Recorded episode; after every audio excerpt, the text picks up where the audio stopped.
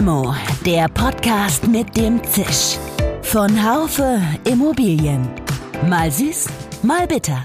Immer prickelnd.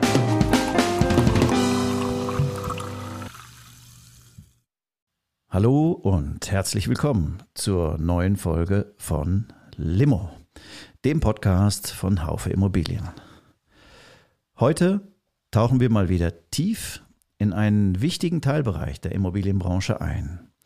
Wir werfen ein Schlaglicht auf die Situation im Facility Management. Wie beeinflussen die derzeit zunehmenden Krisen und eine abflauende Konjunktur das Geschäft dieser Branche, ohne die ja in der Wirtschaft gar nichts ginge? Steckt auch das FM-Geschäft bereits in der Flaute oder gibt es gar gegenläufige Bewegungen?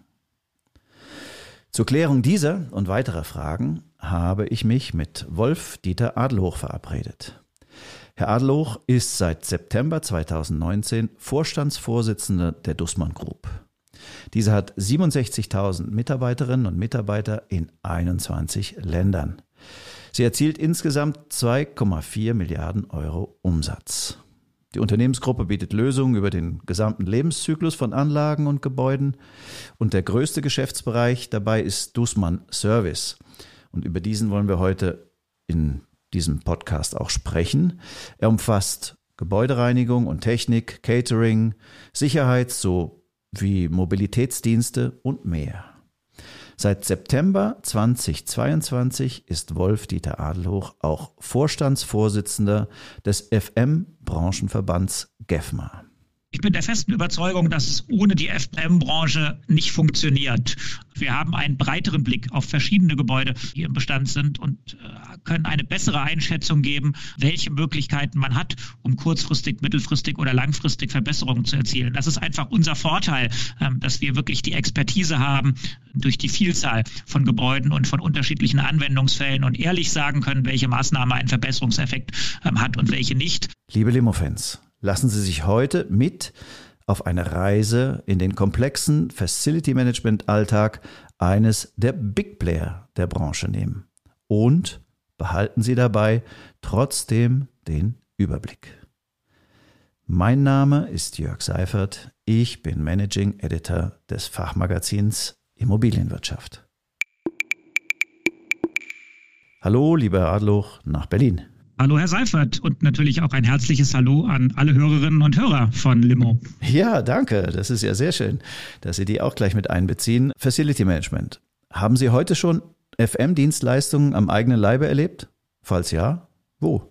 Äh, ehrlich ja und wahrscheinlich gleich mehrfach.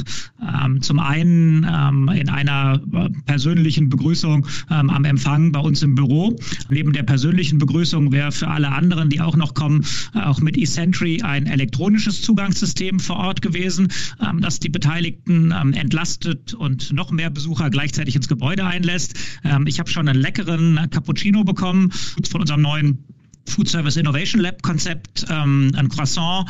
Das Gebäude ist angenehm temperiert, mit Rücksicht auf die aktuellen Umstände nicht zu heiß. Ähm, also ich glaube, es sind schon jede Menge Berührungspunkte mit dabei gewesen heute früh. Okay, und sagen Sie, persönliche Begrüßung gibt es das nur für den CEO oder für alle? Persönliche Begrüßung gibt es für alle. Aha. Wenn man vorher ordentlich die Besucher registriert hat, gibt es dann die Chance mit einem äh, Barcode, ähm, den man auf seinem oder QR-Code, den man auf seinem Smartphone mit dabei hat, ähm, quasi den kompletten Registrierungsprozess ähm, innerhalb von fünf Sekunden elektronisch zu machen ähm, und den Besucherausweis zu bekommen. Da hilft dann ähm, der Computer und die Maschine den Menschen, die mit dabei sind. Aber gerade die persönliche persönlichen Worte ähm, gehen wirklich nur durch Menschen und das findet immer noch statt bei uns. Mhm, ja, schön. Sagen Sie, Herr Adloch, ähm, Sie sind ja aus der Politik in die Wirtschaft gewechselt. Wie ist das bei Ihnen gekommen? Wer oder was zog Sie in die Branche? Ja, Politik ist ähm, nicht ganz präzise genug. Das ist die Verwaltung ähm, an der Stelle gewesen. Und in der Aufgabe, die ich äh, seinerzeit hatte, habe ich mich viel mit der regulatorischen Perspektive für Wirtschaft, ähm, Industrie ähm, und Industrie ähm, äh, beschäftigt, ähm, was die was die Umstände für Unternehmen sind ähm, in Deutschland, in denen man arbeiten kann. Viel Steuer, Unternehmenssteuerrecht, ähm, Erbschaftssteuerrecht, ähm, aber auch äh, regulatorische Regelungen für die Finanzindustrie, für die chemische Industrie, für die Prozessindustrie in Deutschland, ähm, die Rahmenbedingungen auch zur Wirtschaftsförderung und viel viele Bereiche der Industrie, nicht nur in Deutschland, sondern in Europa und weltweit, ähm, aber insbesondere in Deutschland und in Europa sind natürlich ähm, in, in, einem regulierten Bereich tätig, ähm, so dass ich diese, dieses Wissen sehr, sehr gut einsetzen konnte, als ich dann eben den Wechsel in die Wirtschaft vollzogen habe. Und warum nochmal sind Sie jetzt in die Wirtschaft gegangen? War, war das, hat es Ihnen nicht mehr gefallen in der politischen Verwaltung? Nein, ganz im Gegenteil. Ich, ich habe äh, hab Jura und BWL studiert und wollte eigentlich in einem Unternehmen arbeiten und habe habe dann,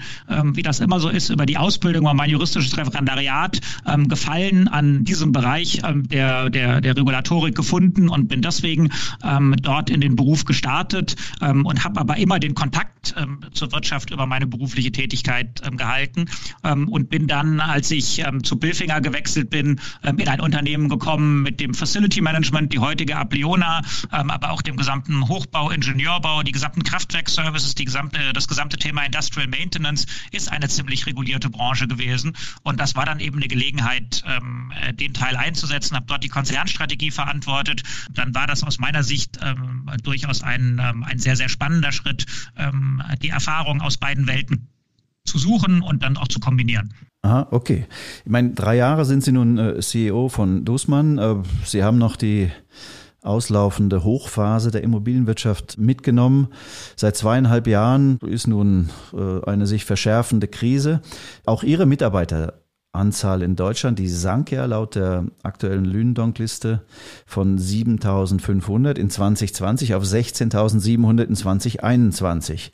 Was war denn dafür der Grund? Arbeitskräftemangel, die Catering-Ausfälle wegen Corona oder warum? Ja, in der Tat ist das so. Ich bin, äh, bin 2017 zunächst als Strategievorstand bei Dussmann an Bord gekommen ähm, und wir haben mit der Next Level Strategie, die wir entwickelt und dann umgesetzt haben, einen Wechsel ähm, oder einen Shift im, im gesamten Portfolio ähm, vollzogen. Wir haben neben unserem äh, historischen Kerngeschäft bei Gebäudereinigung, bei Sicherheitsdiensten, bei Catering und, und bei gebäudetechnischen Services ähm, auch sehr stark ähm, auf den technischen Anlagenbau gesetzt ähm, und dort neue Unternehmen ähm, akquiriert und dann auch organisch weiterentwickelt.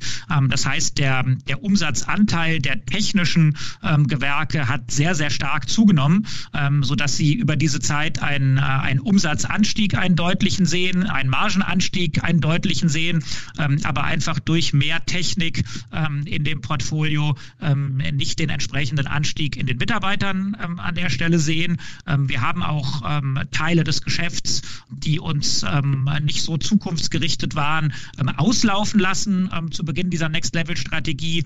Ähm, aber wir haben auch in der Krise nie Arbeitsplätze abgebaut. Äh, wir haben, äh, wie viele andere Unternehmen auch, mit, mit Kurzarbeitergeld arbeiten müssen. Aber wir haben krisenbedingt keinen einzigen Arbeitsplatz abgebaut, sodass das ähm, natürlich Einschläge im Catering gab, die sich in den Umsatzzahlen ähm, zeigen, aber nicht durch den Mitarbeiterrückgang ähm, darstellen, sondern das ist wirklich der Switch im Portfolio hin zu mehr Technik. Okay, also der ist gewollt oder zumindest mit in Kauf genommen. Alle Firmen klagen ja heute, dass sie nicht genügend Arbeitskräfte finden. Also, aber was tun Sie, um für die ja so wichtigen Sekundärdienstleistungen für Gebäude in Deutschland äh, genügend Arbeitskräfte zu finden? Also das Thema Arbeitskräftemangel ist eins, was uns schon seit Jahren begleitet. Wir haben das zunächst in, in Arbeitsmärkten wie Deutschland gesehen und noch nicht so sehr stark in Italien ähm, oder in Osteuropa. Und wir haben das auch zunächst im Bereich der, der Techniker gesehen, der, der Fachkräfte. Aber das geht mittlerweile durch alle Geografien und auch durch alle Dienstleistungen und auch durch, durch alle Rollen ähm, in den Blue-Color-Bereich ähm, hinein. Ähm, und wir haben dort zwei wesentliche Hebel. Der eine Hebel ist, ähm, wir haben über 67.000 10.000 Mitarbeiterinnen und Mitarbeiter. Ähm, das heißt, das vorhandene Potenzial zu halten und zu weiterentwickeln. Das ist unheimlich wichtig, dass wir die Leute gut behandeln, dass wir eine funktionierende Arbeits- und Führungskultur haben, dass wir aber auch Weiterentwicklungsmöglichkeiten für unsere Kolleginnen und Kollegen anbieten und möglichst viele der ähm, notwendigen Funktionen auch mit eigenen Leuten besetzen können. Und dann ist natürlich der zweite Teil, dass wir auch ähm, Leute zu uns an Bord holen wollen und neu einstellen wollen. Und da haben wir ein bisschen den Spieß rumgedreht, wo das früher noch so war, dass sich die Mitarbeiterinnen und Mitarbeiter bei uns beworben haben und wir hohe Anforderungen und hohe Hürden hatten, sind wir da jetzt total pragmatisch. Also wir versuchen eher, dass sich die Dussmann-Gruppe bei unseren Mit oder bei potenziellen Mitarbeiterinnen und Mitarbeitern bewirbt und wir sie von uns überzeugen und zu sagen, hey, wir sind ein spannendes Unternehmen, wir sind ein Familienunternehmen mit einer, mit einer sehr nachhaltigen Investitionsausrichtung, wir sind kerngesund, wir sind schuldenfrei, wir sind ein sicherer Arbeitgeber auch in schwierigen Zeiten ähm, und dann den Mitarbeitern sagen, wenn du uns ganz kurz in drei Stichworten zurufst, wer du bist und was du heute kannst und was du heute machst, äh, dann bieten wir dir etwas an. Ähm, in einem bestimmten Team mit ganz konkreten, netten Leuten um dich herum ähm, und mit einer Aufgabe und mit einem Entwicklungspotenzial. Und das funktioniert ganz gut, aber das ist natürlich mit erheblichen Aufwänden ähm, verbunden, äh, die wir aber gerne und auch mit gutem Gewissen eingehen. Das heißt, das kann man nicht alles persönlich machen, sondern da nutzen Sie sicherlich auch Social Media oder eigene Homepages oder wo die Arbeitskräfte dann sich auch äh, melden können. Genau, also wir haben das ganz stark in dem Social Media Bereich ähm, eingeführt und ausgeweitet. Da waren wir äh, noch vor drei Jahren überhaupt nicht präsent und aktiv ähm, auf allen Kanälen, um auch einfach zielgruppenspezifisch ähm, die Menschen anzusprechen. Ähm, sind dort sehr, sehr modern unterwegs, um nah an die Leute heranzukommen. Ähm, wir machen das aber auch sehr glaubwürdig. Also wir machen keine ähm, Hochglanz-Werbevideos und wenn dann am Ende die Menschen den ersten Arbeitstag bei uns haben, äh, dass sie feststellen, das hat nichts miteinander zu tun, sondern wir haben eine sehr klare und eine sehr ehrliche äh, Kommunikation und machen die dann aber trotzdem ähm, nah an dem ähm, an den Menschen und auch so, dass sie es verstehen und auch eine, eine gute und ehrliche Einschätzung von uns bekommen. Und dann bleibt es aber natürlich immer so, sie können noch so viel ähm, über Social Media machen und verschiedene Kanäle nutzen. Ähm, am ersten Tag kommen die Leute ähm, bei uns zur Arbeit ähm, und treffen Menschen, treffen Teams, treffen ihren Teamleiter. Äh, da können sie auch wieder unheimlich viel kaputt machen. Das heißt, sie müssen eben die Dinge richtig miteinander verbinden. Okay, also das heißt, äh, Social Media und Online sind da auch ein wichtiger Ansaugstutzen. Okay. Anderes Thema mal. Also alle sprechen über den Green Deal der EU und die ESG-Reportings, die nun notwendig werden. Da würde mich interessieren, A, äh, wie viele Ihrer Kunden machen da schon mit? Und B, ich meine, so als FM-Dienstleister ist man ja in der Gebäudeleittechnik selbst weder für Heizung noch für Klima noch für Lüftung der eigentliche Spezialist. Also was können Sie für die Firmen dazu beitragen? Das ist ein Thema, was sehr stark an Bedeutung gewonnen hat. Ähm, das gab es schon vor den aktuellen Themen rund um das Thema Energiekrise. Zum einen aufgrund der Tatsache, dass mit allem, was an Reportingpflichten auf die Immobilieneigentümer zukommt, ähm, natürlich wir ein gefragter Partner sind, weil wir ähm, von morgens bis abends 24-7 in den Gebäuden unserer Kundinnen und Kunden unterwegs sind und die sehr gut kennen. Und das eben nicht nur an der Heizanlage im Keller und an einem einem Gesamtverbrauch sind, sondern auch auf allen Stockwerken und damit eine Möglichkeit haben, eine sehr detaillierte mal zunächst Auskunft ähm, über die Verbräuche in einem äh, Unternehmen zusammenzutragen. Also alles, was den Bereich ähm, I betrifft, wir eine Chance haben, dem Kunden zunächst mal die notwendigen Daten zusammenzutragen, dass er ein Ist-Reporting erstellen kann. Und dann sind wir natürlich auch durchaus ähm, ein Unternehmen, das sehr konkrete Ratschläge geben kann, ähm, welche Ziele man sich setzen kann und wie man Verbrauchswerte ähm, optimieren kann kann mit unserem technischen Know-how rund um das Gebäude. Und ähm, das machen wir sehr konkret. Wir was was gibt es da, was gibt's da für Konzepte für sagen wir, ESG-Reportings? Ich meine, die Bereiche S und G sind ja noch gar nicht so richtig ausformuliert.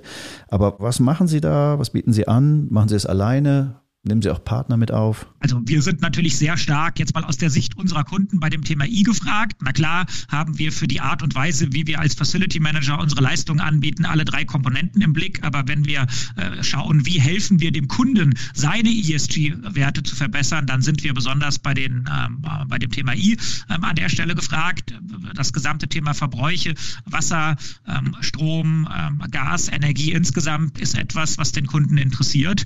Und da sind wir mit Partnern unterwegs, die technische Lösungen haben, die Softwarelösungen haben, ähm, weil wenn wir einzelne Menschen haben, die im Gebäude des Kunden unterwegs sind und jetzt eben beispielsweise einen Heizungsverbrauch und einen Stromverbrauch nicht in der Gesamtheit zu haben, sondern Stockwerk genau zu sagen, wirklich Einzelverbraucher genau zu sagen, auch dann Handlungsempfehlungen zu geben. Das sind teilweise ganz banale Dinge. Ähm, eine Heizung am Wochenende nicht in dem Maße laufen zu lassen und einzustellen, ähm, wenn das Gebäude nicht benutzt ist, wie man das unter der Woche macht. Das sind dann aber auch wirklich Empfehlungen, Produktempfehlungen, ähm, durch bauliche Investitionen, wenn Sie drei alte Lüfter gegen drei neue austauschen, ähm, Sie eben auf die nächsten fünf bis sieben Jahre nicht nur eine Refinanzierung auf monetärer Seite haben, sondern auch unter der Verbrauchslogik und damit unter ihrem äh, CO2-Footprint haben, ist das eine, eine, eine Verbindung aus einer aus einer Optimierung im Tagesgeschäft bis hin dann äh, zu wirklich einer Lifecycle-Betrachtung ähm, der, der kompletten Gebäudetechnik und der kompletten Gebäudeleittechnik. Und immer dann, wenn ich Sensoren einbauen muss, um diese Einzelverbräuche zusammenzubekommen, wenn ich eine Software brauche, die daraus ein vernünftiges Reporting ähm, generiert, dann haben wir natürlich technische Partner ähm, mit dabei, mit denen wir uns zusammentun ähm, und dem Kunden eine Gesamtlösung anbieten zu können. Lifecycle ist äh, schön und gut. Es ist auch toll, wenn man das alles äh, im Blick hat. Doch äh, bei der optimalen Bewirtschaftung oder auch bei der größtmöglichen CO2-Reduktion spielt ja nicht im Neubau etwa, sondern im Bestand die Musik und im Betrieb. Also der Bestand ist ja das wichtige Standbein für die FM-Service-Anbieter. Gibt es da interessante Entwicklungen in diesem Geschäft derzeit? Absolut. Na klar haben äh, richtigerweise alle Immobilieneigentümer ähm, auch den Bau ähm, der Immobilie im Betrieb und da die ganz konkrete Frage, mit welchen Baustoffen ich arbeite unter dem Stichwort CO2-Footprint, äh, dann logischerweise aber auch den Lebenszyklus einer Immobilie. Der Großteil des CO2-Footprints entsteht eben nicht beim Bau, sondern über den gesamten ähm, Lifecycle einer Immobilie.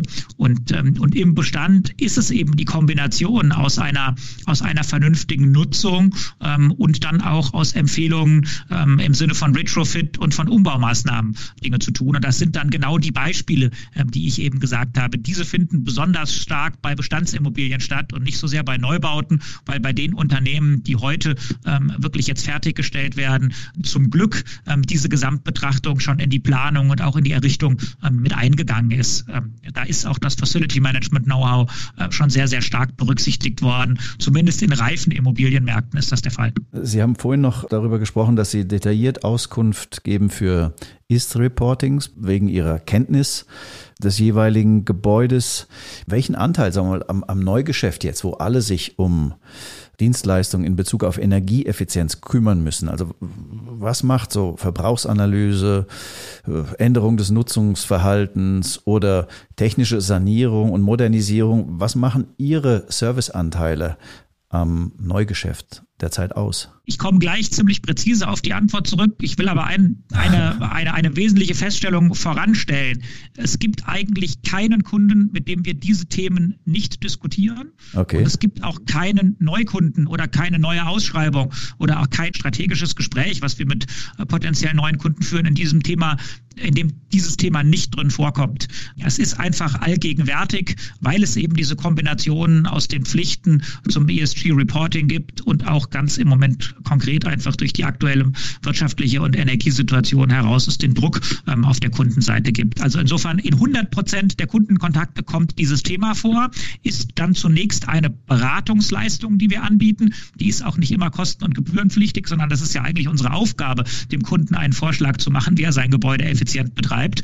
Ähm, und dann sind wir auch auf der Umsetzungsseite mit dabei. Und dann zieht sich das durch alle Gewerke mit dabei. Das ist auf der Service-Seite ähm, Teil unseres Geschäfts insofern nicht ein extra ausweisbarer Umsatz, aber nur Dienstleister, die das anbieten können, bekommen überhaupt noch den Auftrag vom Kunden heute, das zu tun. Und bei den technischen Umbauten, also beim gesamten Bereich der Installation, ähm, sind ähm, aus meiner Sicht mindestens 10 oder 15 Prozent der Investitionen im Moment schon Effizienz- und Optimierungsgetrieben ähm, durch alle Bereiche hinaus. Wenn Sie sich die Data Center Branche angucken, wo wir sehr stark im elektrotechnischen Innenausbau mit dabei sind wenn Sie sich den gesamten pharmazeutischen Bereich, die gesamte ähm, Life Science Industrie angucken, wo wir sehr, sehr stark äh, auch in der Errichtung oder in Umbaumaßnahmen von Fabriken mit dabei sind, ähm, da ist das Thema Effizienz in der Produktion ähm, und Effizienz in, den, in, in der Ressourcennutzung und auch Effizienz beim Thema CO2-Ausstoß und Energieverbrauch ein, ein ganz, ganz wesentliches mit dabei.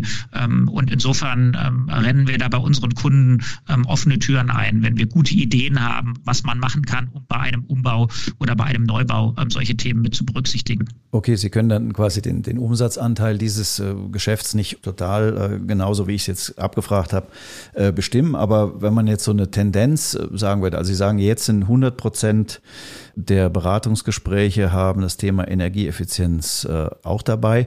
War das vor, vor drei Jahren noch anders? Waren es da nur 50 Prozent oder, oder 70 Prozent? Oder? Eher 50. Das hat einfach deutlich zugenommen. Also wir haben es von unserer Seite auch vor drei Jahren ähm, schon in jedem äh, Angebot mit dabei gehabt und die Kunden haben auch immer sich darüber gefreut und haben den Daumen hoch gesagt, dass wir Innovationen mit vorgeschlagen haben, ähm, die diesen Themenbereich beschäftigen.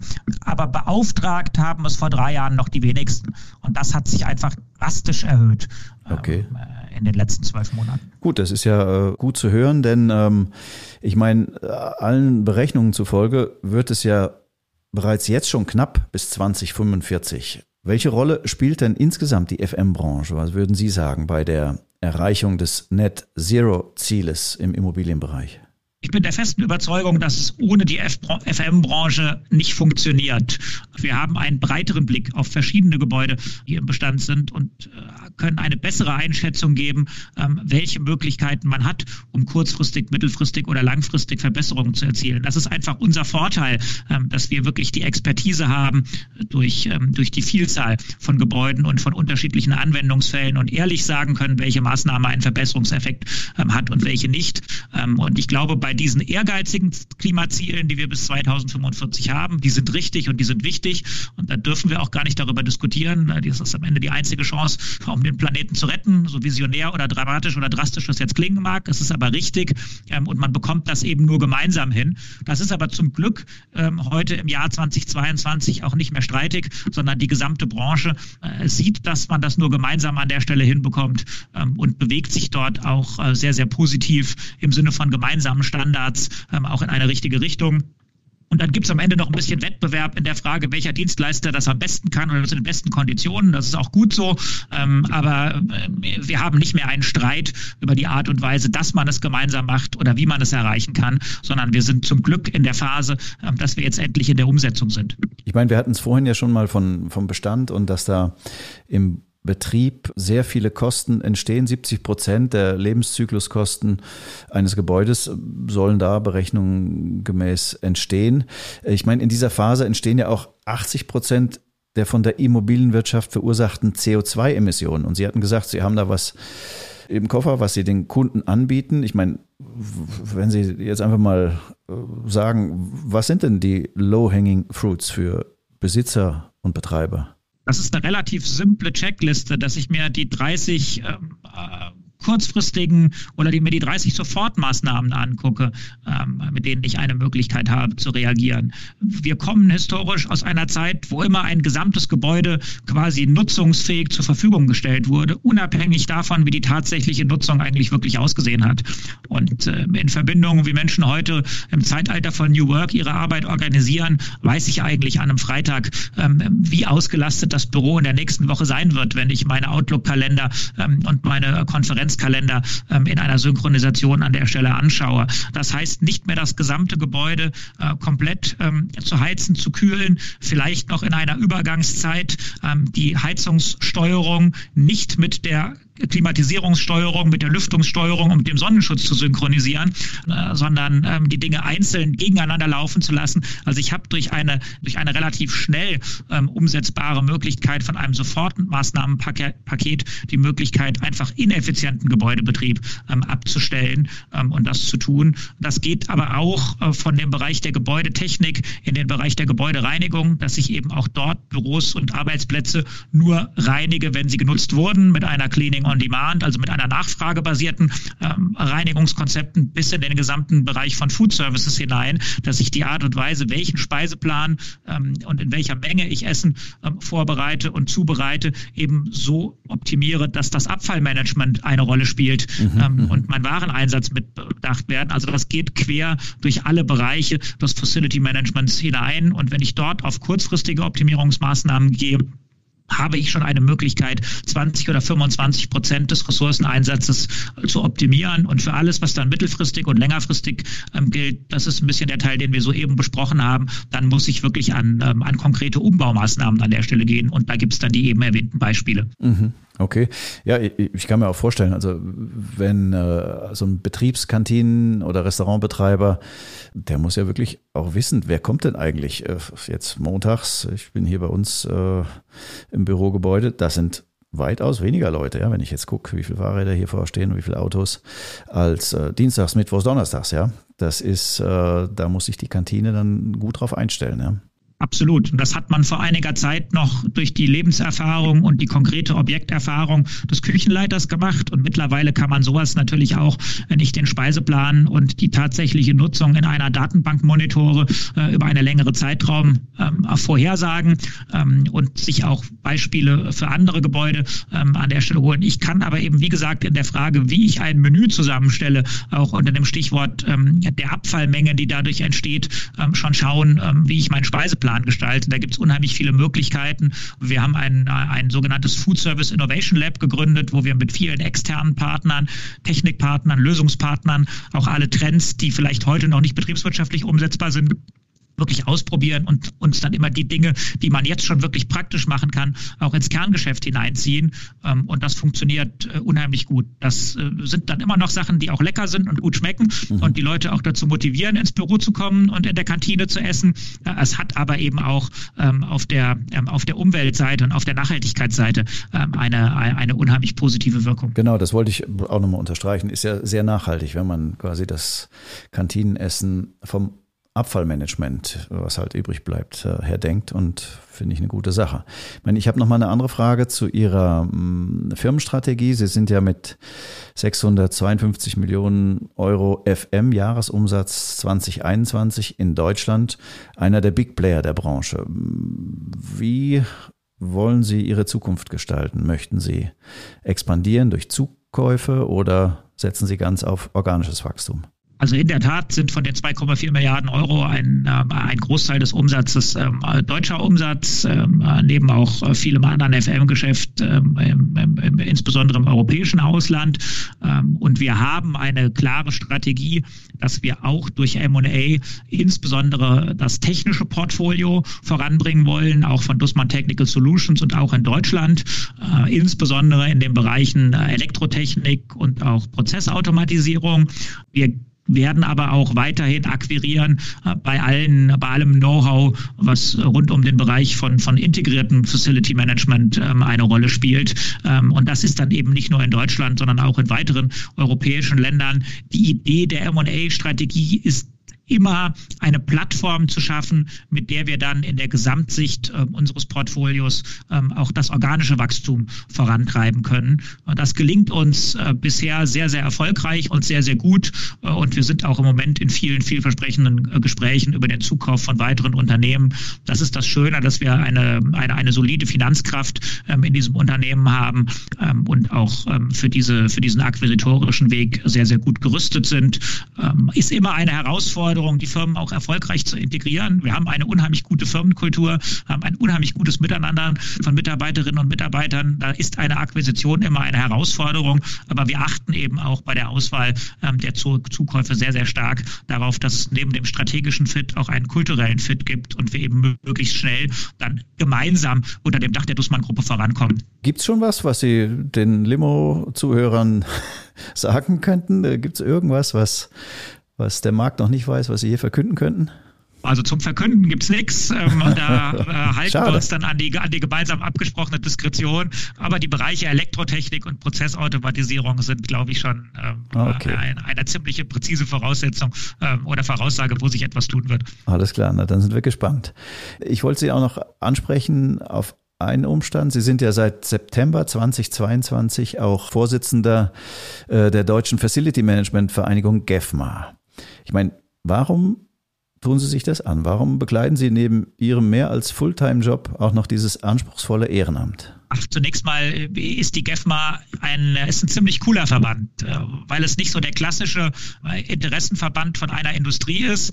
Ähm, sondern wir in der GEFMA ja die Besonderheit haben, dass neben den Dienstleistungsunternehmen, die mit dabei sind, ähm, eben auch die Nutzer von Immobilien, also die Corporate Real Estate Management Departments ähm, mit dabei sind.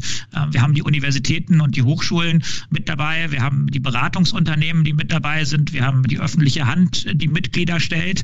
Ähm, das heißt, wir haben, wir haben ein echt super Netzwerk um die Megatrends rund um das Facility Management ähm, und dann auch die Möglichkeiten, wie wir gemeinsam etwas gestalten und bewegen können, dort zu diskutieren. Und ähm, irgendwer muss sich auch darum kümmern, neben allem wirtschaftlichen Interesse und Egoismus, ähm, mit dem man das aus einer Unternehmenssicht an der Stelle machen kann.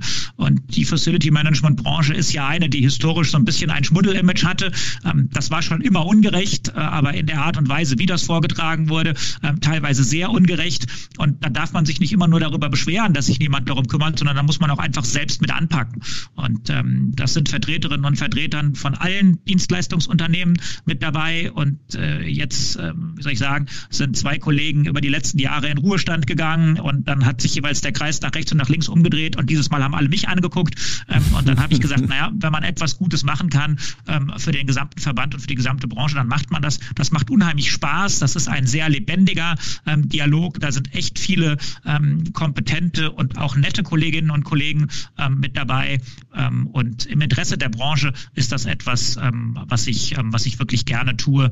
Ähm, und wie gesagt, man darf sich nicht nur immer über die Rahmenbedingungen beschweren, sondern man muss auch aktiv daran mitgestalten. Und das funktioniert super gut. Netzwerken mit äh, lebendigen Marktteilnehmern, äh, das wäre auch meine, meine Abschlussfrage. Denn wir fragen immer äh, am Ende unseres Podcasts Limo, mit wem Sie sich denn gerne mal treffen würden. Und zwar, wir geben Ihnen eine Limo aus. Sie sagen, mit wem würden Sie die gerne trinken und warum? spannende Frage und eine ganz schnelle Antwort äh, aus einem, aus einem sehr konkreten Anlass heraus. Ich habe vor 14 Tagen äh, dem Altpräsident, Altbundespräsidenten Joachim Gauck zugehört, ähm, der sich damit beschäftigt hat, wie die soziale Marktwirtschaft in Zukunft aussehen wird und sehr aktuell über die Frage der Leistungsfähigkeit der deutschen Wirtschaft, ähm, aber auch äh, die Frage des Umgangs mit den großen Krisen ähm, dieser Welt beschäftigt hat und ähm, aus seiner Sicht äh, eben aufgezeigt hat, dass wir aus Deutschland wieder ein bisschen in die Rolle des Gestalters und der Lokomotive ähm, reinkommen müssen und für unsere Werte und für unseren, ähm, ja, für unsere Werte, für unseren Wertekompass ähm, auch eintreten müssen und nicht, nicht immer darauf warten, dass die anderen sich um uns kümmern, dass die anderen uns verteidigen, ähm, dass alle anderen die Probleme lösen und wir nur kluge Ratschläge geben, sondern auch selbst mit anpacken in der Diskussion oder auch mit dem Umsetzen. Und die Limo fände ich mit ihm total spannend, ähm, das ganz konkret für unsere Branche und für die FM-Branche zu diskutieren weil alle Unternehmen ähm, und auch die deutsche Wirtschaft eine gesellschaftspolitische Aufgabe haben. Äh, und das fände ich einen unheimlich spannenden Dialog mhm. ähm, und äh, ich glaube auch eine Limo, die Spaß macht. Okay, ja, Joachim Gauck. Ich meine, Teufel ist ein Eichhörnchen, vielleicht hört das ja auch über diesen Podcast. Und vielleicht ergibt sich mal die Gelegenheit. Ja, äh, schönen Dank für Ihre geteilten Einsichten. Machen Sie es gut. Auf Wiederhören. Herr Adloch. Danke an alle und tschüss. Das war Limo. Der Podcast von Haufe Immobilien mit Wolf Dieter Adelhoch.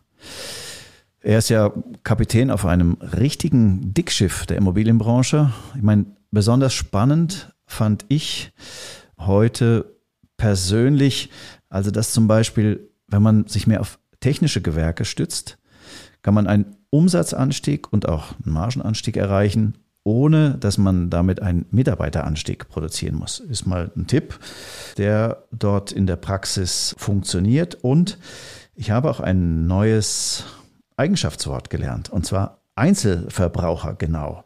So detailliert sind die Auskünfte für Ist-Reportings, die FM-Unternehmen bieten können.